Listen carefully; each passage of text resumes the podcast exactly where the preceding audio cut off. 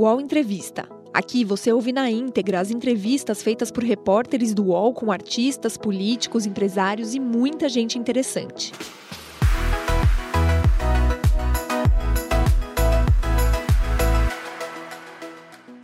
Olá, bom dia. O UOL entrevista hoje o ator, escritor e humorista Pedro Cardoso. Participam dessa entrevista comigo a jornalista Cristina Padiglione, colunista da Folha de São Paulo, e o jornalista Maurício Sticer, colunista do UOL. Veja agora um breve resumo da carreira do Pedro Cardoso. Pedro Cardoso começou no teatro trabalhando como iluminador e aos poucos foi criando seus espetáculos. O primeiro deles foi Bar Doce Bar, em 1982, pioneiro do teatro besteirol no Brasil. A peça abriria espaço para a criação do grupo Asdrubal Trouxe o Trombone, que além de Pedro, revelou nomes como Regina Casé, Evandro Mesquita, Luiz Fernando Guimarães e Miguel Falabella. Ficou na TV Globo por 33 anos. Foi corredator da série TV Pirata e trabalhou em Anos Rebeldes e Comédia da Vida Privada. Mas, sem dúvida, seu personagem de maior destaque foi Agostinho Carrara em A Grande Família, papel que interpretou por 13 anos. As roupas extravagantes e o jeito malandro de Agostinho renderam a Pedro o prêmio de melhor ator internacional do Emmy 2008. No cinema, Pedro Cardoso se destacou em O Que é Isso, Companheiro, Redentor, além de Lisbela e o Prisioneiro, filme em que foi roteirista. Ultimamente, ele tem aproveitado o espaço das redes sociais para falar de política. Por lá, ele não poupa críticas ao governo Bolsonaro e encontrou um lugar para discutir os rumos do país. E esse é um dos temas do UOL Entrevista de hoje com Pedro Cardoso. Pedro, obrigado por usar essa entrevista. Te agradeço muito. Bom dia para você. Bom dia, obrigado por, por me convidarem. Bom dia, Cristina. Bom dia, Kennedy. Bom dia, Pedro. Bom dia, Maurício. Olá. Bom dia, bom dia. Bom dia, Sticer. Bom dia a todos. Um prazer estar aqui para entrevistar o Pedro Cardoso. Ô Pedro, você já respondeu essa pergunta em diversas entrevistas que você fez, mas sempre vale uma atualização. Pra... Por que, que você decidiu deixar o Brasil e morar em Portugal? E como você vê é, o Brasil, os acontecimentos aqui hoje? Bom, é, eu moro simultaneamente no Brasil e em Portugal, né? Eu, na verdade, não deixei o Brasil. Eu acabei de passar quatro meses no Brasil filmando. É, mas eu, de fato, moro em Portugal, no sentido de domicílio escolar, de filhos e essas coisas todas. Mas eu não, não diria de mim que eu deixei o Brasil, assim, como quem imigrou e foi fazer uma outra vida. A minha vida profissional é muito mais brasileira do que portuguesa.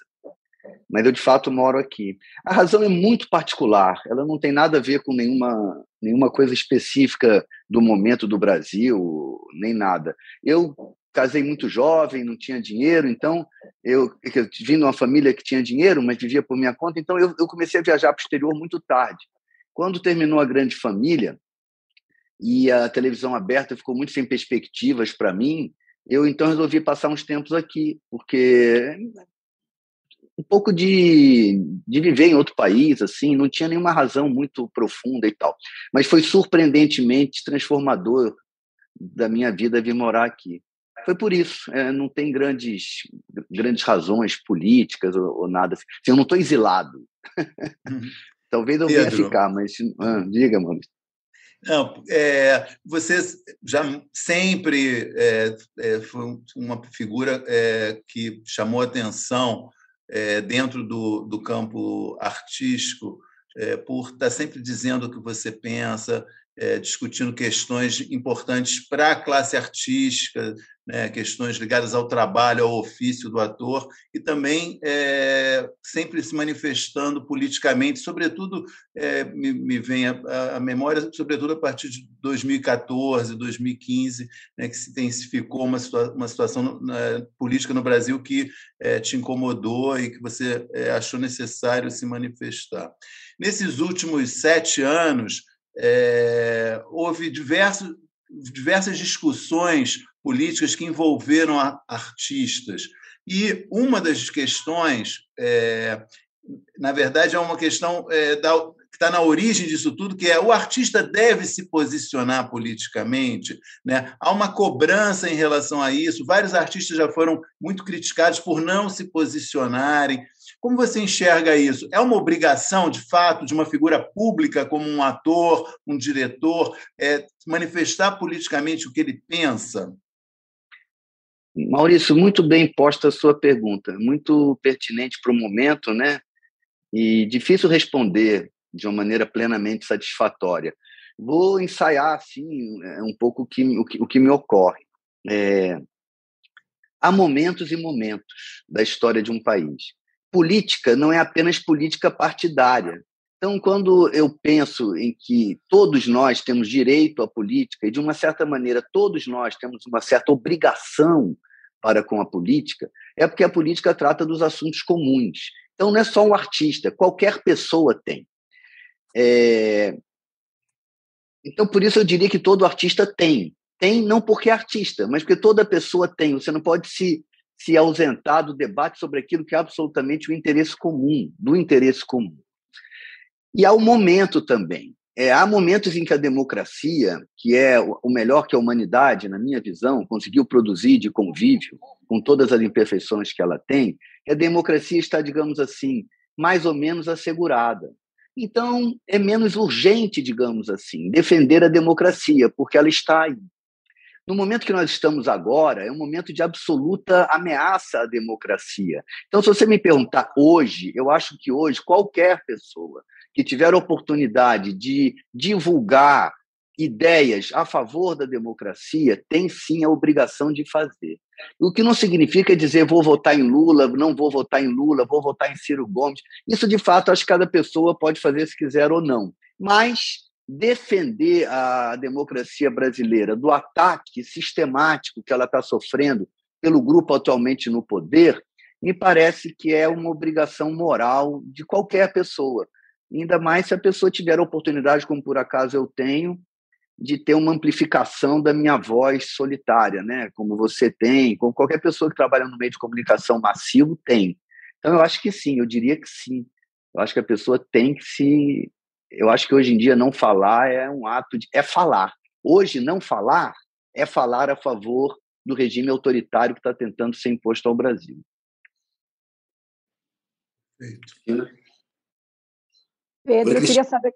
Tudo bem, Pedro? Bom estar aqui com você. Oi, Cristina. Tudo bom? Prazer. Prazer. Dentro dessa, dentro desse contexto, né, de, de se posicionar hoje, como você tem visto a ausência de um humor político na TV de forma geral? Você acabou de dizer que ficou sem espaço na TV aberta. A TV aberta hoje tem alguns poucos humorísticos numa linha mais pastelão, né? nada políticos, vamos dizer assim. Queria ver como é que você vê esse momento e por que, que a gente está nessa situação. Vou contar uma pequena história da grande família que eu acho que pode elucidar um pouco essa conversa. Eu vejo com grande tristeza, né? Eu sou do tempo em que o Chico Anísio fazia um personagem que ligava para o Figueiredo, né? Em que o Jô Soares fazia paródia política, todo mundo fazia paródia política. Não há nada mais saudável para uma sociedade do que paródia política. Não haver paródia, paródia política é um sinal de timidez dos empresários ou de conivência de outros empresários, porque as televisões abertas brasileiras estão na mão de um grupo de pessoas absolutamente associados a esse grupo que está no poder, com exceção da TV Globo, que não é associada a esse grupo, foi associada a outros, mas faz oposição a esse grupo. É, na Grande Família, uns anos atrás, numa reunião de criação, eu participei, não sei se eu sugeri como é que foi, ou se eu participei de uma ideia que alguém deu, do Agostinho ser preso. Mas aí eu tenho absoluta clareza que então eu falei, e eu acho que ele tem que sair de lá evangelizado.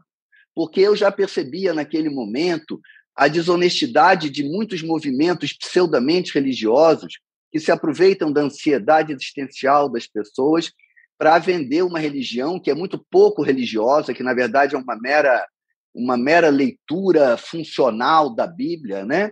E isso já era um fenômeno que estava muito presente. Eu já tinha notado isso há 30 anos atrás, eu escrevi uma peça chamada Os Ignorantes, que havia um personagem que fazia um depoimento numa igreja já com essas características. Pois bem, naquele momento, a direção da TV Globo pediu que a gente desviasse do assunto. Falou: ah, vai desagradar um segmento, é um segmento muito sensível, o nosso programa é muito família e tal. E eu fui voto vencido, né? É natural num trabalho em que eu não era o líder, havia uma opção de pessoas e havia um empresário investindo lá o capital dele, a minha opinião foi derrotada. Mas na minha, eu conto isso para dizer que é esse tipo de erro trágico que nós tivemos com a tolerância desse movimento pseudo-religioso, desonesto, que é hoje o que está no poder no Brasil e que pretende fundar uma, uma república fundamentalista, tão desonesta como qualquer república fundamentalista é, seja o fundamentalismo do Irã, ou seja o fundamentalismo do comunismo. Qualquer funda fundamentalismo absoluto, geralmente, para não dizer sempre, é uma desonestidade intelectual. São apenas um grupo de pessoas querendo ascender socialmente, no caso aqui do Brasil, através da venda de amparo religioso, né? Então, não haver na televisão aberta, para responder a sua pergunta, é, sátira política, é sinal da timidez do empresário brasileiro, da, do medo de não agradar a totalidade do público. Deu errado, né? Deu bastante errado. Essa é a minha opinião. Ô Pedro, é, você falou há pouco desse projeto político que ameaça a democracia. Você tem algumas manifestações é, sobre o Bolsonaro no sentido de que a maldade é um projeto político, é, expressões como nazi fascismo tropical. A gente viu nesse final de semana um crime político acontecer em Foz do Iguaçu. Um apoiador do Bolsonaro, um bolsonarista, matou é, um militante do PT por um motivo torpe. Queria é, conversar com você, entender qual é a responsabilidade que o Bolsonaro tem nesse tipo de episódio, por incitar discurso de ódio, ou ele não tem responsabilidade. Como é que você vê isso? Acho que ele tem toda a responsabilidade. Bolsonaro é um torturador. Ele deveria estar preso, na minha opinião, há muito tempo. Ele, ele provavelmente é porque a gente tem que dentro sempre dar para a pessoa a possibilidade da inocência até que a justiça prove. Então eu digo assim, a impressão que eu tenho é que ele é um criminoso quanto mais, que ele comete crime há muito tempo. A fragilidade da estrutura legal da democracia brasileira impede que ela se defenda de pessoas como Messias Jair. Ele deveria estar preso há muito tempo. Um crime dele, eu posso falar, porque esse eu presenciei.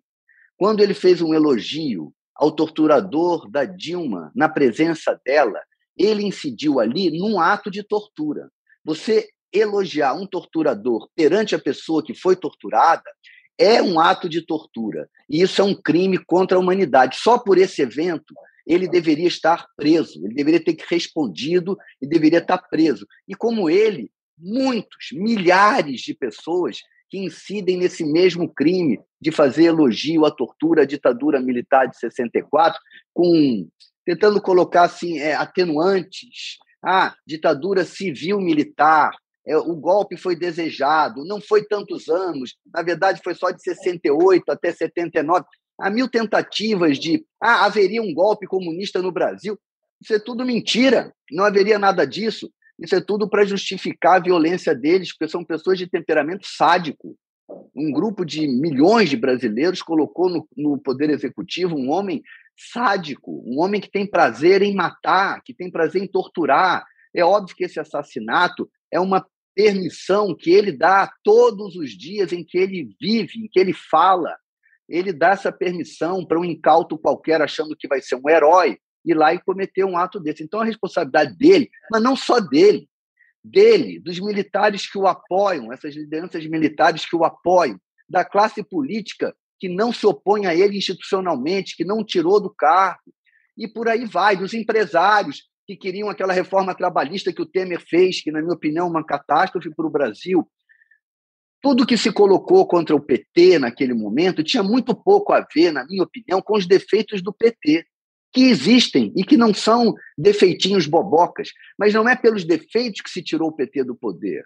É, pela, é pelo poder ele mesmo. Aquele grupo queria simplesmente chegar ao poder para roubar e enriquecer. E é o que eles estão fazendo. A gente não consegue saber tudo, porque vivemos já praticamente num regime fechado. A Polícia Federal já não é toda a liberdade que deveria ter, o sistema jurídico do país claudica. Enfim, a gente já não sabe tudo, como não sabíamos tudo durante a ditadura militar. Como os argentinos só agora puderam condenar generais que matavam pessoas e roubavam crianças de mulheres grávidas para entregar. Enfim, nós vivemos uma situação que é. Você vê no meu tempo de vida, a pior que a gente já viveu. Você vê a possibilidade de um golpe de Estado, ele sugere o tempo inteiro que pode dar um golpe, critica as urnas eletrônicas.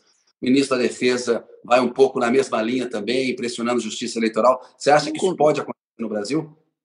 Eu acho que já aconteceu, entendeu? Eu acho que assim, haver um presidente da República, o um ministro da Defesa, que ficam dando indiretas da possibilidade de golpe militar, já é um golpe. Isso já é um golpe militar. Isso já é uma, uma, uma atitude que, se vivêssemos numa democracia mais aperfeiçoada e plena, essas pessoas estariam respondendo na justiça. Um ministro da Defesa que aventa uma. E, e até que hipoteticamente um golpe militar é um ataque à democracia. O Donald Trump deverá, eu espero, responder nos Estados Unidos, porque o que ele fez lá foi uma tentativa de golpe de Estado. E ele só não conseguiu porque o establishment, o establishment militar americano não se, não se aventurou naquela maluquice. Então, eu espero que ele lá seja preso também. E o Bolsonaro, ele só está lutando para não sair do poder, porque ele sabe que num regime democrático de direito, ele terá que responder. Ele e os ministros dele, os que ainda estão com ele e aqueles que saíram. Eu penso que isso é um grupo de bandidos, não é um grupo de políticos não é um grupo de patriotas, não é um grupo nem de religiosos. É puro e simples o um novo cangaço. Isso que se chama o novo cangaço é muito mais esse grupo de pessoas do que os verdadeiros bandidos que estão assaltando o banco aí. Essa gente está assaltando a nação inteira. A Amazônia, como a gente viu recentemente, está loteada para para grupos de bandidos. Aí não espanta que matem um, que matem outro. Mata, sempre mataram, tá? Mas agora mata-se com menor preocupação. Então, acho que o Bolsonaro é completamente responsável por tudo isso. Espero que ele responda. Pedro, você falou que você está você tá aqui, é, passou agora quatro meses no Brasil, voltou agora a Portugal, mas mesmo de Portugal você está muito sintonizado no Brasil. Eu te perguntar um pouco sobre, é, você acha que é, a televisão brasileira está é, é, refletindo é, de forma é, correta a realidade do país? Maurício, boa, boa pergunta. Eu, eu, na verdade, gostaria de não responder, porque se nós todos respondêssemos as nossas perguntas, eu tinha muita vontade de saber o que vocês pensam sobre isso. Porque não é, a minha opinião não é mais importante do que da pessoa que me pergunta. Sempre que eu dou entrevista, eu tenho essa sensação que. Eu li uma vez o livro do Gabeira, em que ele fala isso, que a melhor entrevista é uma conversa. Então, eu Agradeço eu ser o centro aqui das atenções, mas faço questão de devolver, porque eu adoraria conhecer a opinião de todo mundo sobre isso. Eu não tenho acompanhado a televisão brasileira com a frequência que eu acompanhava, mas tenho a impressão que não só a televisão brasileira, mas que todo o negócio da comunicação no Brasil está aquém da tarefa. Porque os empresários envolvidos são tímidos, na minha opinião. O Brasil está sofrendo agora uma, uma pressão muito grande de um capital estrangeiro através dessas empresas. Eu até trabalhei para, estou trabalhando para uma agora, HBO, e a outras, Netflix e tal, que é um capital não natural, um capital sazonal, é um capital que está passando pelo Brasil, né?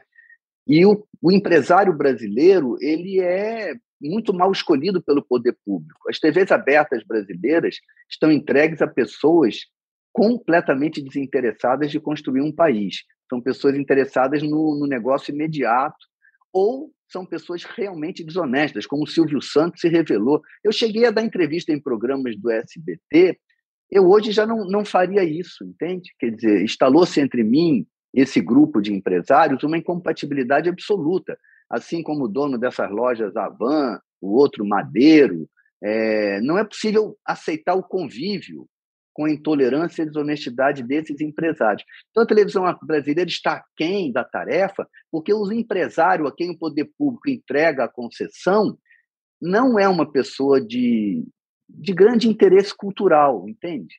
Aí eu repito, eu que disse, digo e disse e falo sempre tantas coisas relativas sobre a Rede Globo, mas a Rede Globo tinha qualidades de interesse cultural pelo Brasil, até porque o mercado principal da TV Globo é o Brasil. Então, ela tinha um interesse em construir uma identidade cultural para, para o Brasil ou contribuir para isso. Não percebo isso na Record. Essas novelas bíblicas, me desculpe, isso é uma leitura é, é uma leitura desonesta, digamos assim, da, pró da própria tradição, entende? Essa rede TV. Eu tive também lá no programa daquela moça, quando eu saí da Globo, eu fui passear um pouco por essa selva. Eu tinha fantasia de, de, de impor um discurso não comercial dentro desses programas, mas eu acho que eu não consegui. Eu já hoje não iria a nada disso, entende? Eu, por exemplo, quando recebi o convite do colega para falar aqui no UOL, não é que eu não tenha é, críticas que eu, que eu venha a fazer à Folha de São Paulo ou ao UOL, mas eu não tenho uma incompatibilidade absoluta com o UOL e com a Folha de São Paulo. Eu acho que são o empresário aí, o dono do, do negócio, ele está contra o fascismo reinante no Brasil. Aqui eu posso vir. Eu fui na Rádio Jovem Pan, por exemplo, já não iria mais. Eu fui no programa do Edgar lá, eu fui até no Pânico na TV, eu, eu sou uma pessoa com espírito muito democrático, acho que a gente tem que conviver com as diferenças tranquilamente, mas eu já não iria mais, porque essas pessoas demonstraram-se totalmente intransigentes, totalmente intolerantes. E a intolerância não pode ser tolerada, porque ela autoriza o des, desmante, desmante que fala? O desmonte da democracia. Então eu venho aqui, onde ainda me considero respeitado e, e podendo respeitar. Eu daria uma entrevista para o Globo, eu sei lá, iria numa opção de lugares, mas há outros lugares onde eu já não iria hoje. Muito bom, Pedro. O... Eu queria que você passasse para a gente se tem alguma perspectiva de a gente é, melhorar esse cenário, no sentido de saber se outros países também têm esses dramas que a gente está vivendo de um tempo de covardias ou de medo, como você citou agora há pouco. Como é que é a televisão em Portugal, né? Como é que, como é, que é esse cenário de mídia em Portugal? É, ele se desenha de uma forma melhor que o Brasil? É, existe a televisão portuguesa tem um tem um caminho mais é, talvez otimista do que o, o que a gente está vendo aqui? Olha, é, não, sei se é a televisão portuguesa, mas a, o país inteiro é, participa de uma organização maior do que ele, que é a União Europeia. E a União Europeia ela tem uma fundação é, democrática muito, muito conquistada. Então, pode haver, como está havendo agora em alguns países da União Europeia, é, certas tendências autoritárias, como houve no próprio Reino Unido, que acabou saindo da União Europeia por um viés autoritário desse Boris Johnson, todo o sistema do Brexit e tal. Mas aqui, de fato, há uma conquista é, da social-democracia, do pós-guerra, que é, é, é, é, aqui é difícil, quase impossível, um militar levantar a voz para se valer da sua patente para tentar influenciar na política. Ele pode ter uma opinião como pessoa, mas não uma opinião institucional dentro da política, sabe? Então, a televisão portuguesa, eu não sei se ela é melhor que a brasileira nesse quesito, mas ela é menos, é é menos exigente a tarefa que se impõe a ela aqui. A democracia aqui não sofre ameaças. No Brasil sofre o tempo inteiro. Então, a televisão brasileira, o empresário brasileiro, ele realmente tem que escolher um lado. Ele está do lado da democracia, da liberdade, ou ele está do lado do golpe de Estado, que se, como eu digo, que ao ser aventado já acontece. Só o fato de alguém dizer, olha, cuidado aí, a gente vai ter que fazer, a gente vai ter que pegar, já deu golpe. Isso já é um ato antidemocrático que deveria ser objeto da justiça brasileira, que demonstrou-se também muito falha, né? A Sim. ponto de um juiz botar o Lula na cadeia e depois a gente descobrir que aquele juiz estava mancomunado com o procurador público. Quer dizer, a, a falência da, da, estrutura intelectual da democracia brasileira, na qual todos nós confiamos depois daquela constituinte, quando saímos ali da, da, da ditadura, ela não se mostrou resistente à má intenção dos ladrões. Os ladrões conseguiram entrar dentro da democracia e tomar a democracia a seu proveito. A gente não consegue impedir que o Flávio Bolsonaro compra uma mansão, um dinheiro que é muito difícil que ele tenha ganhado honestamente, basta fazer a conta assim no papel, mas a gente não consegue é, tirar o Flávio Bolsonaro do Senado, entendeu? Aqui em Portugal, você tira. Quer é uma democracia tá mais eficiente. Não, e você está você tá dizendo também que a televisão está completamente à mercê do que está acontecendo no país. É isso, né? É, que a gente está falando, que existe uma falta é... de disposição em enfrentar isso, né? Em se colocar de uma forma mais oposição. É, o, o, SBT, o Silvio Santos é, é, é um homem sem, sem escrúpulos. É, é uma pessoa que apoia qualquer regime autoritário. Ele sempre gostou disso, né? não há nenhum, nenhuma novidade. A outra televisão foi entregue a uma pessoa também completamente desonesta, que é criador de uma falsa igreja, que é o, o senhor Edir Macedo, que também é dono de uma televisão. A Rede TV não sei a quem pertence, mas é uma porcaria da televisão que não tem nada que preste. Sobra ali a TV Globo, é, ainda, sei lá, eu não sei mais o que está acontecendo na TV Globo direito, que eu, eu não assisto muito e não vou lá há muito tempo. Mas a Globo, como eu repito, de tudo que eu olho, se você me perguntar em que lugar eu gostaria de trabalhar, eu repetiria, eu preferiria trabalhar na TV Globo. É mais. Tinha questões, claro que tinha. Inclusive no jornalismo da TV Globo, se você olhar no, na linha do tempo, houve momentos em que ele foi profundamente desonesto com o país. Como a Folha de São Paulo e o Estadão também foram na época da ditadura. Desculpa, a Folha de São Paulo eu não tenho certeza. O Estadão eu sei que foi. E, o, e a família Marinho já pediu desculpas também. Então, não estou dizendo que a Rede Globo não seja um lugar, um paraíso, mas ao lado dessas outras empresas, na TV Globo havia. Eu, eu, eu sei lá, eu fiz uma opção de coisa na TV Globo boa. Então, Pedro, que tinham, é. eu queria justamente aproveitar esse, esse gancho para um refresco aqui na entrevista, que é falar de uma coisa muito boa que você fez, que vai fazer 30 anos esse ano, que foi Anos Rebeldes. Você foi. fez o Galeno, que é um personagem muito interessante, que é um pouco é um alter ego do próprio Gilberto Braga, que é o personagem que em 1968 está mais interessado em arte do que em política né? É. E, e que depois vai, vai mudar, enfim, no final da série, dando um spoiler, ele vira um autor de novelas, se vê discutindo censura em Brasília com a censura federal e tal. Eu queria que você falasse um pouquinho é, da tua lembrança de, dessa, dessa série, que eu acho que é um momento importante na televisão, e do impacto que ela teve né? Se você vê é, alguma coisa possível, parecida de acontecer na televisão hoje, o impacto que Anos Rebeldes teve por estar junto, mais ou menos no mesmo momento que estavam acontecendo as manifestações pelo impeachment do Collor, o, todo o clima que se criou em torno daquela série, é, que está fazendo 30 anos esse ano. Maurício, boa lembrança, até com uma boa lembrança lembrar do Gilberto Braga, que é uma pessoa de quem eu gosto muito, sabe? Ele foi um homem muito gentil comigo na vida, ele foi me ver no teatro. Eu não era uma pessoa importante para a TV Globo, eu trabalhava lá como escritor, e o Gilberto me fez um convite para um personagem que tinha bastante importância na história. É, falou que a Rede Globo não ia reconhecer a minha importância, que mesmo assim eu aceitasse, que eu não ia ganhar muito bem, mas que valia a pena. Ele foi muito transparente, muito honesto. Eu passei a vida toda muito grato a ele por, por essa franqueza que não é muito comum, né? Essa generosidade. E ele estava no auge da performance dele como escritor naqueles anos ali. E ele, veja, o Gilberto era melhor que o empresário que empregava ele. Então trouxe naquele momento esse tema que a televisão brasileira ainda não tinha tratado, que era a ditadura militar de 64, né? E a Rede Globo foi muito sábia, na minha opinião, em permitir que ele fizesse a série. Sabedoria que eu não sei se ela depois manteve, como eu expliquei nesse caso do, do Agostinho sair evangélico, a Rede Globo refugou da realidade. Eu sempre falei que o defeito da Rede Globo era tentar criar um país que parecia uma Disneylândia. Né? É, minha última desavença lá foi no Fantástico, que eu tentei botar um quadro muito sobre a realidade, mas aquelas pessoas que dirigem o Fantástico queriam criar esse país que parece que é um é fantástico, tá? E o país não é fantástico, né? O programa deveria se chamar é uma desgraça, né? E não é fantástico. Essa negação de aceitar o Brasil é o erro, na minha opinião, da TV Globo. Mas a TV Globo não consegue resistir à pressão dos artistas. Tá agora uma novela aí, o Pantanal, que apesar de sempre ter um pouco de apelo erótico, não sei o quê, mas é uma novela que sempre nós sabemos tem muito grande qualidade dramatúrgica. Ela é sucesso toda vez que ela é montada porque o Benedito era um homem muito talentoso, um, um brasileiro, um escritor. Nós temos que lembrar, né, mas todas as novelas do Dias Gomes, isso é uma coisa positiva da TV Globo. Dias Gomes era até um homem comunista do partido.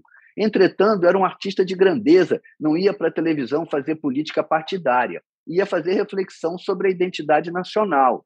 Isso sempre é político e nunca é partidário. Então, gostaria, né, sem querer ser saudosista, que a televisão brasileira recuperasse os autores brasileiros. Mas não, não me parece que vai acontecer brevemente. Mas você é, comentou agora há pouco que você não tem acompanhado muita coisa, né? Você tem agora você citou, Você citou Pantanal, a gente tem também uma, uma percepção de que é, talvez falte disposição em fazer uma novela como Vale Tudo hoje, né? Que, que, que é. chame muito essa reflexão. É, eu não sei se é, você tem enxergado o, o, essa produção de forma geral no streaming, por exemplo, se existe uma pasteurização, se as pessoas estão dispostas a provocar, é, a se impor né, na, na, reflexão. O que, que você pensa dessa, dessa tem uma percepção de que o streaming está salvando a televisão brasileira não, e, na verdade não, a gente está a gente está com uma deficiência de leis de fomento na Ancine então essas produções não. todas ficam para os gringos não ficam para as produtoras não brasileiras. eu acho que o streaming ele ele tenta fazer uma televisão americana no Brasil acho que ele tem pouquíssima sensibilidade até para o fato cultural brasileiro e a pessoa que o streaming termina por contratar é aquela que mais se assemelha a um pastiche internacional, entende? Isso é a minha, é a minha sensação, falando de uma maneira geral. E também não conheço obra que no streaming tenha penetrado na sociedade brasileira. O Pantanal faz muito mais eco na vida cultural do Brasil do que qualquer programa de streaming. É a impressão que eu tenho. Esse programa que eu agora fiz na HBO, fiz parcialmente, porque eu não consegui fazer inteiro, porque tive que dividir a liderança. Enfim, isso é uma história, depois eu conto. É, eu ofereci esse programa à TV Globo, chama Área de Serviço. É um programa sobre o desprezo ao trabalho. É um programa sobre como na sociedade brasileira que se originou de uma estrutura escravagista que durou 300 e não sei quantos anos, o trabalho ainda não tem valor. O que tem valor é, a, é um bem material. Então a pessoa paga uma fortuna por um apartamento, compra tinta e não quer pagar o pintor. O trabalho do pintor a pessoa não quer pagar, mas quer comprar a tinta. Era uma série sobre isso. E a Rede Globo não teve nenhuma sensibilidade para o assunto. Estava passando também por essas transformações todas que ela passou. É, enfim, é, não, não, não há mais interesse, entendeu? Assim, pelo, pelo país. Há a tentativa de criar um, um salto para um futuro sem passar pelo presente. Não é à toa que a ten... desculpa, só um instantinho, que a tendência é votar no Lula, como se a gente precisasse o país reconectar com algum momento de verdade que nós tivemos. Eu não sou um defensor do PT, nem do Lula, nem nada disso, mas eu entendo o mecanismo psicológico no qual eu me incluo. Eu adoraria que tivesse surgido uma outra estrutura política para o Brasil. Não surgiu. Então é preciso reconectar o último momento em que houve alguma verdade. E alguma verdade foi a eleição do Lula. A primeira. Ali houve uma identidade brasileira que se reconheceu. Então, quando eu percebo que a gente vai de novo votar no Lula, é para reencontrar o último momento de verdade. E a produção cultural do país caminha, na minha opinião, dentro desse mesmo movimento. Não há produção cultural sem política. A produção cultural e a política são a mesma coisa. Então, o Brasil também está, eu espero, querendo se reconectar com alguma verdade. Por quê? Desde então, temos vivido num mundo de mentira. Não é à toa que a profissão de ator mesma tem sido substituída por essa com esses nomes, influencer, é, esses nomes que surgiram para designar mais ou menos coisa alguma, né? É isso que então a produção cultural que temos é essa aí, é, é, Pedro, é aquém da, da demanda. O Casagrande deu uma entrevista para a gente, ele falou que ele se sentiu isolado dentro da Globo ali, com mudanças no departamento de esporte, uma uma tentativa de algo mais para entretenimento, mas enfim. E ele tem posições políticas muito claras, como você tem também. É, na área artística, você acha que ocorreu um processo semelhante? A TV Globo ficou mais conservadora, pessoas como você ficaram isoladas? Queria entender um pouquinho esse processo é, da Globo. Ela eu acho que sim. É, eu acho que não só a Globo, todo o mercado de trabalho, ele é é, ele rejeita um pouco. Eu tenho uma questão é, do direito autoral, entende? Assim, veja, é, o que o empresário compra do artista é uma obra acabada. Você não compra um quadro do Picasso de montar. Ah, vem as peças, eu monto o quadro do Picasso como eu quero. Não, você compra o quadro do Picasso. O industrial de telecomunicação tem a ilusão de que ele compra de um artista como eu, ou outro qualquer, uma obra de montar. Então ele pega a minha ideia, põe na mão de um outro diretor, pega aquele diretor, põe uma outra pessoa para supervisionar. Eles tentam quebrar a autoria, sabe? Eles tentam multiplicar a autoria para que ninguém seja o dono e para que ele, empresário, seja o dono. Essa sempre foi a minha questão com todos os empresários com quem eu esbarrei, inclusive o atual. Todos. O que eu vendo é uma obra acabada. Eu não vendo trechos. E a lei do direito autoral me reconhece isso. Eu vendo uma obra pronta. Então, o que você compra de mim é uma obra pronta. Isso sempre criou atritos para mim com as pessoas que o empresário colocava para quebrar a minha obra, entende? Eh, fossem diretores. Na Rede Globo não foi diferente. Na verdade, institucionalmente, eu só trabalhei na Rede Globo tanto tempo porque o Guel Arraes também trabalhou lá. Eu sempre trabalhei associado ao Guel Arraes.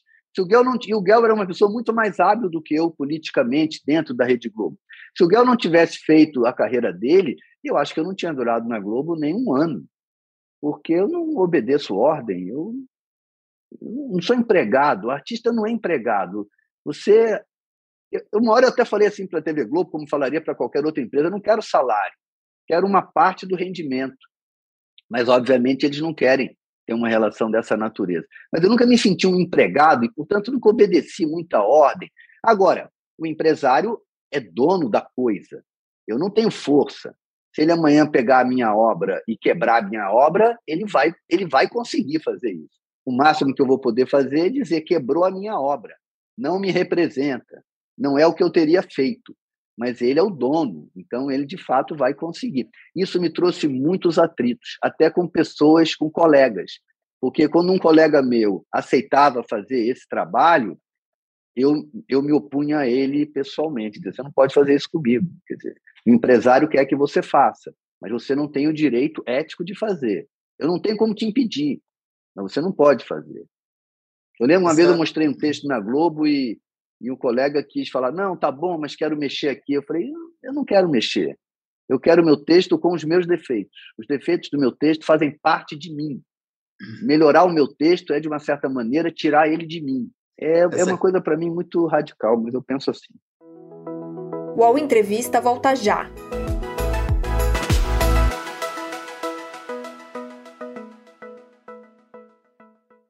Oi, eu sou o Edgar Piccoli e trago boas notícias. Isso, Trago Boas Notícias é um podcast original Spotify produzido pelo UOL para você se informar e relaxar. As histórias que eu conto aqui são de Ecoa, a plataforma do UOL por um mundo melhor. De segunda a sexta-feira, às seis da tarde, tem um novo episódio grátis no Spotify e no UOL. Dá também para baixar e ouvir offline, quando você quiser. Eu tenho visto várias, várias reclamações sobre essa, a dificuldade de assegurar autoria em projetos isolados na área de streaming, né, na, nas plataformas de streaming. É, e tem uma, uma, uma, outra questão mais ou menos recente também, que é a decisão da Globo de não ter contratos é, fixos com atores, nem com, também com roteiristas, diretores, né, agora só trabalhando por obra. Como você enxerga essa, essa mudança? Quer dizer, de fato, agrava essa, a, a situação, fragiliza é, o, a, a, a, figura que trabalha é, é, é na televisão? Maurício, fragiliza, né? Mas eu penso assim, a solução para isso era, e nós temos falado disso acho que algumas vezes, até nós dois, a regionalização da programação brasileira. É difícil imaginar que um país desse tamanho possa viver com duas ou três empresas de TV aberta. Teria que viver com 100 empresas de TV aberta. Porque a Rede Globo sozinha, ela não vai abrir mão dessa, dessa, desse domínio da produção se ela não tiver é, que... se ela não se sentir ameaçada por um outro cara que vai me dar mais liberdade, entendeu? Se todos não me derem liberdade, eu não terei liberdade. Então, a programação brasileira tem que ser muito maior. E eu defendo muito a TV aberta, sabe? A TV aberta eu acho ela ainda muito importante para o Brasil, como acho que o jornal é importante. Eu, eu respondi muito rapidamente ao colega que me convidou para dar entrevista aqui. Eu teria sido muito mais reticente para a infinidade de blogs, podcasts que existem. Eu sou muito é, receoso dessa desinstitucionalização do convívio social. Embora tenha muitas críticas às empresas, mas ainda assim acho que você, para estar aí onde você está, você teve que lidar com esse teu empresário aí, e com teu editor, e papapi, papapá, como eu na Rede Globo também tive. E acho que isso nos atesta uma certa autoridade para termos tempo de microfone, para termos. Isso é porque a, a internet produziu uma, uma Babel de ruído, muito mais ruído do que informação propriamente propriamente qualificada, né, como, como informação. A mesma coisa para ficção, quer dizer, não é que a minha relação com a TV Globo fosse isenta de conflitos, mas ela tinha uma certa honestidade, digamos assim. Eu queria trabalhar lá, eles queriam que eu trabalhasse lá. Eu dava dinheiro para eles, eles me pagavam bem. Tinha um publicitário interessado em botar anúncio no meio daquela relação minha com a TV Globo. E nisso tudo havia uma. Não, não era eu, era, era a Regina Casé, era o Guel, era o Hermano Viana, era o Marcelo Tais.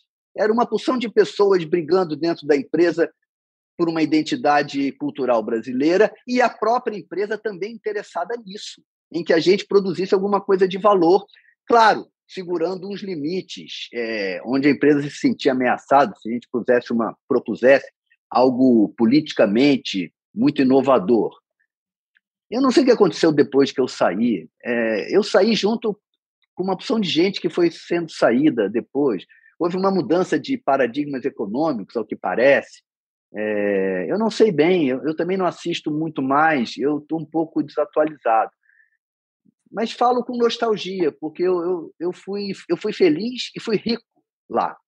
São duas coisas duas coisas relevantes, né? E, e, e, briguei, briguei, como vocês estão vendo, eu sou um temperamento eu sou uma pessoa muito fácil de lidar, mas eu sou muito cioso da autoria, não só de autor como escritor, da autoria como ator. Eu lembro que uma vez um diretor disse para mim: "Ah, o personagem está sentado". Aí eu argumentei com ele: "Não, mas eu acho que o personagem só não senta porque ele levanta e tal, tal". Aí o diretor disse para mim: É, mas agora eu já organizei as câmeras e ele está sentado. Aí eu falei: Pois é, mas eu não vou sentar, porque é a, é a autoria do meu trabalho de ator que o personagem levante. Então, se você tiver um argumento razoável, eu posso te atender, mas se você tem apenas uma ordem para me dar, a tua ordem destrói a minha autoria de ator. E a minha autoria de ator é absolutamente e apenas minha. E aí eu não sentei não é agradável, né? Num sistema organizado para. Eu, se trabalhasse em jornal, por exemplo, e fizesse uma matéria, e um editor viesse escolher um título para minha matéria diferente da matéria que eu fiz, eu ia brigar com o editor. Eu ia dizer: você não tem o direito de mudar o título que eu dei da matéria que eu fiz. Eu sou muito contrário aos sistemas de autoridade dentro da liberdade. Acho que a liberdade não admite autoridade alguma. Ela só admite a autoridade do próprio autor. Pedro, eu queria uma opinião sua sobre um personagem importante na história recente do Brasil, que é o Sérgio Moro. O papel que ele teve na Lava Jato, agora tenta uma incursão pela política, tentou ser candidato a presidente, não conseguiu, tentou se filiar, é, tem um domicílio eleitoral em São Paulo, também deu errado. E a imprensa brasileira deu muito apoio ao Sérgio Moro e à Lava Jato. Eu queria uma avaliação sua sobre esse personagem e, e o papel da imprensa brasileira, uma avaliação sua também sobre o jornalismo brasileiro. Bom, antes de tudo, assim, é, não há nada mais importante no mundo do que a imprensa, né? É, não há nada mais importante no mundo do que a imprensa científica. É, é, uma das grandes coisas que a humanidade produziu foi a tentativa da isenção narrativa porque ela é quase impossível. Todos nós sabemos, toda a história é contada pela subjetividade de quem está contando. Mas a humanidade se propõe, não, espera lá, vou atenuar a minha subjetividade o máximo possível para poder contar o melhor que eu possa para quem não estava presente, o que se passou. Então, não há nada mais importante no mundo do que uma imprensa científica, intelectualmente bem preparada e honesta. Mas no tempo em que vivemos, tudo é também um negócio. E todo negócio exerce uma atração deformadora da atividade. Né? O que eu sinto que a imprensa brasileira sofre uma deformação do interesse comercial do capitalista que investe nela. Como que se o sujeito separasse 20% do trabalho para ser uma imprensa séria e 80% fica aí. Nos jornais hoje, você vai lendo assim, você vai baixando assim, rolando né, a tela, e uma hora entra uma coisa que é igual uma notícia, mas que é uma coisa publicitária.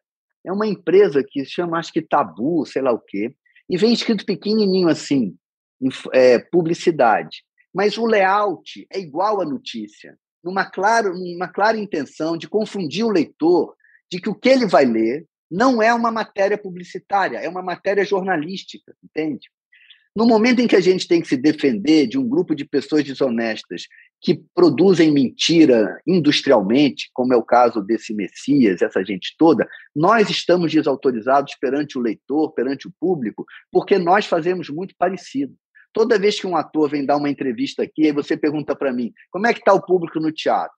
Eu respondo, uma maravilha, casa cheia. E eu estou mentindo, porque não está casa cheia, está tendo uma inconstância, ou está sendo até um fracasso.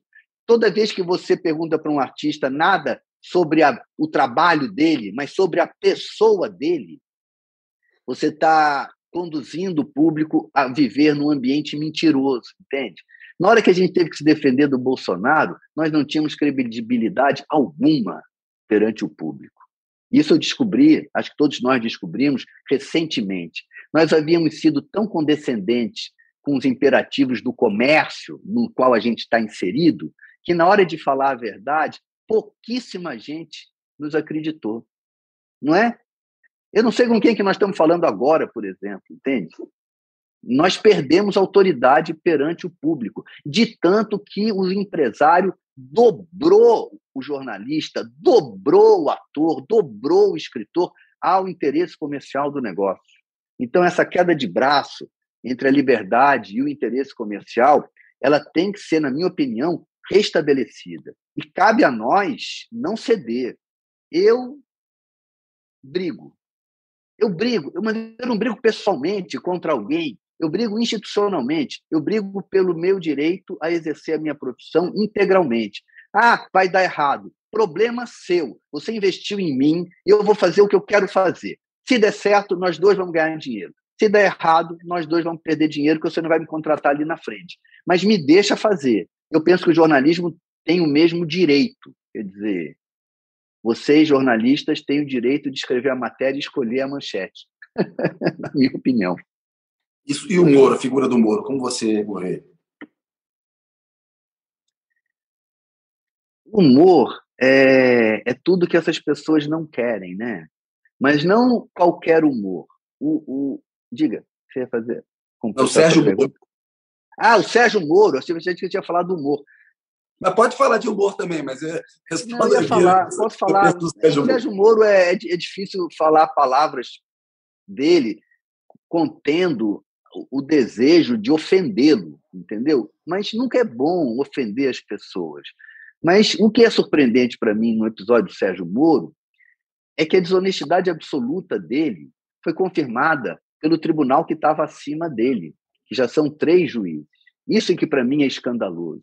Não é apenas o Sérgio Moro, mas o tribunal acima dele, que confirmou as sentenças dele e que o Lula ficou preso sei lá quanto tempo. É, e depois revela-se que era tudo ilegal. O que não quer dizer, que eu não sou nenhuma criança, de que não possa ter havido crimes cometidos pelo PT ou pelo Lula. O que nós podemos dizer é que não sabemos porque o processo foi conduzido de forma ilegal, com a intenção direta de prender. Tanto que o Lula foi preso pelo crime menos possível, que aquele apartamento que ele nunca comprou. Agora, o que, que Sérgio Moro sempre quis? E eu falei isso lá atrás. Eu apostei que ele ia entrar para a política, como apostei que aqueles rapazes também daquele movimento Brasil Livre, sei lá o quê, todos queriam um cargo público. Todas essas pessoas querem o poder através de um cargo público. O poder é uma droga poderosa. E depois, o poder, se você for esperto e souber roubar, vai pagar você de um modo muito melhor do que a profissão de juiz ou a profissão até de jornalista, qualquer profissão. Então, essas pessoas estão todos aí. O nosso problema não é eleger o Lula. Nosso problema é eleger um outro Congresso. Porque com esse Congresso que está aí, eles vão afogar o Lula, vão afogar qualquer um. Você pode botar qualquer pessoa lá que eles vão destruir. A política brasileira, por sua má formação jurídica, ela atrai a desonestidade. É isso que a gente está vivendo. Se tivéssemos um Congresso honesto, olhem os últimos presidentes do Congresso. O atual é Arthur Lira, não sei quantas suspeitas, sei lá, de corrupção. Aquele outro que foi preso até Cunha, não sei outros. O outro anterior que era do PT também, não sei quantas suspeitas de corrupção. Estes são os presidentes. Estes presidentes são eleitos pelo colegiado. Um colegiado que elege um presidente ladrão é porque ele é majoritariamente ladrão. Não é porque não sabe, é porque ele é igual à pessoa que ele elege. Então, o problema do Brasil não é eleger um presidente da República, na minha opinião. É eleger congressos, assembleias e câmaras de vereadores melhores na sua honestidade. Mas eu, eu fico louco porque o cristianismo, o monoteísmo, ele empregue na pessoa de tamanha ideia do Pai Salvador que você não consegue lutar por uma assembleia. Todo mundo está lutando por um Messias. E não há Messias. Da mesma maneira que não existe Deus, também não há Salvador. O que existe é a assembleia. Democracia é assembleia, não é líder. É Mas essa, essa, essa busca pela figura do herói também não é uma coisa recente, né? A gente está, parece que desde, desde Getúlio, a é, Dom Pedro I, sim, Sebastião, sim. Dom Sebastião, Stalin, sim. Fidel Castro, Kennedy. É. Lembrando, lembrando que você citou Dias Gomes, é o próprio Rock Santeiro, que a gente está sempre em busca disso. O, o Rock Santeiro é muito bem lembrado, é uma peça de teatro extraordinária, né? chama O Berço do Herói. Berço do Herói. Na, é. na sua origem. E é o herói que não existe, né? O herói que é uma falácia, que é uma mentira. Isso sempre ocupa o lugar da Assembleia, da democracia. A democracia não é o poder executivo, a democracia é o poder legislativo. Claro, ela é o equilíbrio dos três poderes, mas digo, o coração da democracia, a essência da democracia é o debate. O debate se daria no Congresso, mas nós temos um Congresso de pessoas majoritariamente desonestas. Não importa para mim se são de direita, de esquerda, de centro. A desonestidade ela, ela destrói a ideologia. A ideologia passa a ser apenas uma, uma aparência do desonesto. O desonesto está sempre trabalhando a seu próprio favor. Então, se o brasileiro continuar Lula, Ciro Gomes, é importante Lula nesse momento. É fundamental até, porque o poder executivo tem muito poder econômico, mas Por não que resolve. Que é Lula nesse momento? Por que, que é importante o Lula nesse momento? Porque, primeiro, na minha opinião, ele é importante porque ele é o mais desejado. Por ser o mais desejado, que é um mistério para mim, ele é o mais importante, porque ele me parece ser a força é, a simbólica mais possível de vencer o outro. O outro lá, temos que lembrar que ele é. Ele, ele pessoalmente não é nada, mas ele incorpora uma tendência muito poderosa do Brasil. Acho que a gente não tem, não podemos ter o luxo de querer sair desse inferno que nós estamos vivendo para um paraíso em uma eleição. Isso não vai acontecer. Então, passar por um governo que restaura, de certa maneira, aquilo que foi o melhor que tivemos, me parece o passo mais prudente a ser dado. Já que o grande passo de fazer uma outra política do, para o Brasil não ocorreu. A população não teve sensibilidade para isso. A população continua prisioneira do pai salvador. Ok, já que estamos assim, vamos então escolher o melhor pai salvador. Eu não acredito em pai salvador, mas eu estou é, inclinado a falar a favor do Lula voltar ao poder do executivo, porque acho que ele é a melhor opção para este momento. Ele é a melhor opção para o Brasil sair desse, dessa cadeia, desse grupo de bandidos que tomou conta do Estado. Pedro, eu vi você recentemente é, fez vários comentários, sempre, na verdade, há muito tempo você faz sobre a questão associando o trabalho dos atores com o trabalho dos jornalistas. Assim como nessa entrevista também você falou bastante sobre isso, é muito interessante a visão que você tem. É, uma questão que, é, que eu acho que é muito complicada nesse universo é o que a gente chama de jornalismo de celebridade, né? que é o jornalismo que é, que é, um, é, um, é, um, é um gênero né, no jornalismo, que é acompanhar a vida. Isso existe já há mais de 100 anos, né? desde é, os primórdios de Hollywood. Hollywood né? foi. E essa, esse acompanhamento da vida dos artistas e da vida e a projeção, que é a vida pessoal dos artistas. Né? É, eu sei que isso te incomoda muito, né? Eu, eu, você faz muitas críticas a, a, isso. Eu queria que você falasse é. um pouquinho se é, não é também um pouco o papel né, do artista é, estabelecer limites a, a, a, essa invasão de privacidade. O que, que você Acho acha? Acho que é. Maurício, eu penso assim, é, é um assunto mesmo melindroso, porque eu não quero ser assim também é, sempre complicado quando a nossa opinião nos interessa. a minha opinião me interessa, então eu tenho que tomar cuidado com ela, porque eu não quero me tornar uma pessoa autoritária perante um tema que é muito complexo. É... O ser humano, naturalmente, tem uma certa curiosidade a respeito dos outros. Isso é uma coisa natural do ser humano. Então, eu estou te olhando aqui e fico logo pensando: será que ele está casado? Será que ele está solteiro? Quantos filhos ele tem? Será que ele está se sentindo mais velho do que a, da última vez que a gente conversou? É natural que eu tenha essa curiosidade. Quando essa entrevista acabar, talvez eu pudesse te perguntar alguma coisa a respeito de você. E aí, mãe, como é que está a tua vida? Está em São Paulo ainda? Está feliz aí? E o UOL, como é que está? Isso é uma coisa que faz parte. Aí você coloca as pessoas numa sociedade em que elas não têm voz. As pessoas não têm voz. Algumas pessoas são levadas a parecer que têm voz. O Neymar, né? Você vê o Neymar, que é um grande jogador de futebol, e aí ele fica muito famoso porque o futebol agora passa na televisão. Temos que lembrar que quando o futebol não passava na televisão, o Neymar jamais seria tão famoso nem tão rico. O que faz o Neymar famoso e rico não é exatamente o futebol apenas, é a televisão. É o fato daquele evento ser difundido para milhões de pessoas. Aí, a partir disso, você parece que está mais interessado na vida do Neymar do que na vida de uma pessoa que não é tão importante. Então, você quer saber se o Neymar. Estou até coitado falando do Neymar aqui, já estou usando ele em vão. É, qualquer coisa que aconteça com alguém que é famoso, parece que tem um interesse. Mas não tem. A sua vida, a minha vida, ela é tão importante quanto a vida de qualquer pessoa.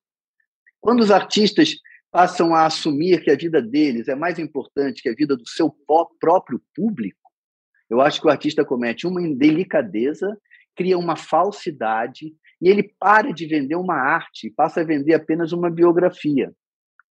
E eu acho que isso é uma falsidade de convívio, entendeu? Isso não, não atende ao verdadeiro interesse que as pessoas têm. Eu sempre falo: quem me vir, for ao teatro e vir uma peça minha, saberá de mim tudo o que precisa saber para usufruir daquela peça. Quando a gente viaja nos museus aqui da Europa e você vê a Vitória de Samotrácia, que é uma, uma escultura que está lá no Louvre, em Paris, eu não tenho a menor ideia de quem foi que fez aquela estátua e ela te causa uma grande emoção.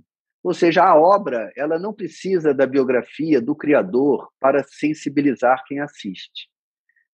E essa indústria que se criou em torno da atividade do ator, ela é uma indústria de maledicência. Ela não é nem uma indústria honesta. Ela é uma indústria que fabrica notícias para atender uma demanda comercial de alimentar a fantasia das pessoas cotidianamente, então, fulano botou prótese de seio, fulana separou, fulano deu uma festa, fulano é influência. Eu acho isso tudo um assunto falso. Eu acho que o que existe é a, a última música do Chico Buarque. Se o Chico Buarque está feliz ou triste, não me interessa. Me interessa a música dele. Ouvindo a última música do Chico Buarque, eu sei tudo que eu preciso saber sobre a música do Chico Buarque. Não preciso saber nada dele. Né? Eu vou ver o show do Caetano Veloso com os filhos, e para mim é um homem e três jovens. Se eles são, com qual filho ele se dá bem ou mal, não me interessa. Não, eu, eu, eu não preciso disso para usufruir do show, que aliás é, é maravilhoso. Então a minha reticência em relação a esse assunto é pela sua falsidade. Agora, não há nada da minha vida particular que eu teria alguma razão especial para esconder, a não ser pelo fato de ser particular, o que significa que envolve outras pessoas. E o particular também ocorre nos ambientes de trabalho, entende? Nem toda relação de trabalho é uma relação pública.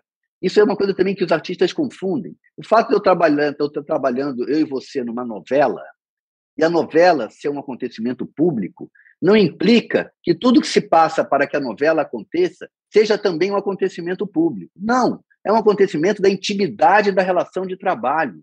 E, na minha opinião, deve ser mantido lá, porque é inclusive indelicado, um grupo enorme de pessoas, você comentar coisas que, das quais eles também participaram, eles não estando presentes para falar.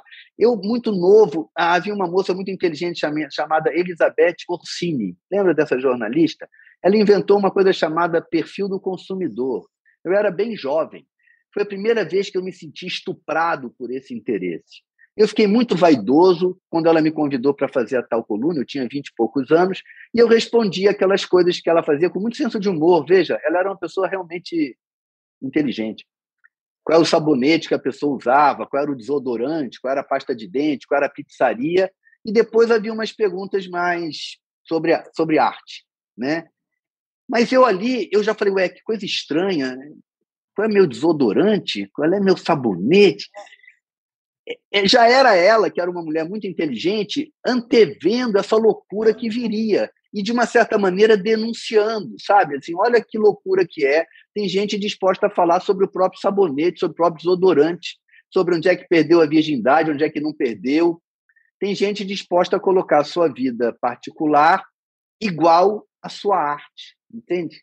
E aí eu realmente dei um pé para trás. Acho que o Só para dar um contexto, só para dar um contexto, Kennedy, antes de você seguir, o Pedro está se referindo a uma coluna que nasceu no Caderno B do Jornal do Brasil, Isso. na segunda metade da década de 80, perfil do consumidor, que era feito pela grande Elizabeth Orsini, já faleceu alguns anos atrás. É. Ela era uma pessoa de é, é.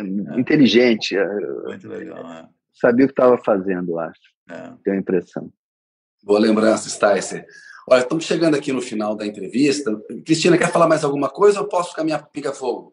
Não, eu queria só eu queria só contextualizar que hoje, além dessa além de você ter é, as celebridades que colocam a sua arte no mesmo peso da vida pessoal, elas faturam muito bem em cima disso, né? Essa, é essa indústria do Instagram não é a indústria caras, porque é, a indústria caras o dinheiro ficava com a caras, né? Do faturamento da, ou no máximo trocava por uma viagem com a celebridade e tal. E hoje essa história da, da publi, que eles chamam publi, ela está diretamente é, monetizada, principalmente pelo Instagram. Se tem o Instagram, podia ser outra, outra rede social, mas o Instagram virou um negócio é, que acaba alimentando muito isso que você está falando, né?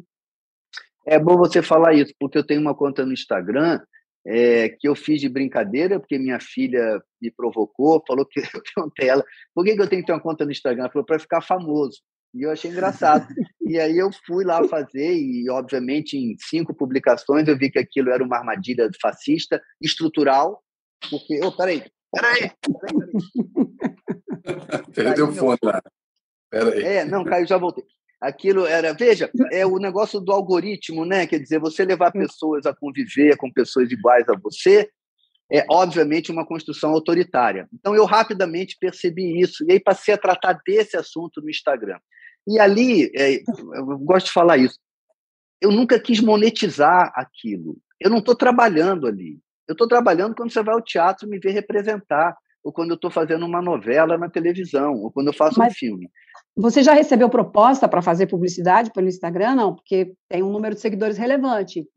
Já existiu Tenho 600 isso? e tantos mil, sei lá. Não, eu trato aquilo, é, eu, eu chuto aquilo todo dia. A coisa que eu mais faço no Instagram é falar mal do Instagram. Então é difícil que alguém me procure para. Porque eu acho mesmo que essa, essas empresas são fascistas. Elas são estruturalmente fascistas. Elas conduzem as pessoas a conviver com elas mesmas ou com pessoas que só pensam iguais a elas. E isso é a, a base do desaparecimento do convívio democrático. Então eu não recebi, mas eu, regulamentação dessas empresas de tecnologia, né? Google, Instagram, que elas ah, é, dão muito espaço para discurso de ódio e não querem ser responsabilizadas. Seria preciso regulamentar, por exemplo, essas empresas. Sem dúvida, são editoras. Isso é uma mentira. Plataforma é uma palavra falsa. Não existe essa plataforma, é coisa que não existe. Existe editora, é igual o UOL. Aqui no UOL, se eu mentir aqui, se algum de vocês falar que uma inverdade, estamos todos passíveis de sermos processados pela pessoa que atingiu. Agora, o Google, você vai lá, mente e o Google finge que não foi ele que fez. Ah, não, eu só ofereço aqui uma possibilidade de amplificação do que alguém está dizendo. É mentira. É mentira. Eles têm esse... o algoritmo é uma conta que tem uma, um destino pré-determinado. Eles fazem uma pesquisa de mercado constante e aplicam sobre essa pesquisa de mercado, do hábito da pessoa, o número que vai conduzir ela a encontrar seus iguais. Eu notei isso muito cedo, no começo do, do bolsonarismo, e falei: qualquer coisa que a gente faça aqui, até resistir ao fascismo, é muito perigosa, porque você está dentro da máquina que produz o fascismo. E eu só Pedro. tenho lá convivendo comigo pessoas que pensam parecidas comigo, o que é péssimo. É, é, tinha mais assuntos para tratar com você, mas nós estamos chegando aqui ao final. É. Tem o Pinga Fogo. Eu pergunto, você responde muito sucintamente, com uma ou duas palavras, bem rapidinho, tá bom? Vou tentar, não sei se eu consigo fazer isso. É, é, um, é, um, é um perfil do consumidor, mas diferente, sabe?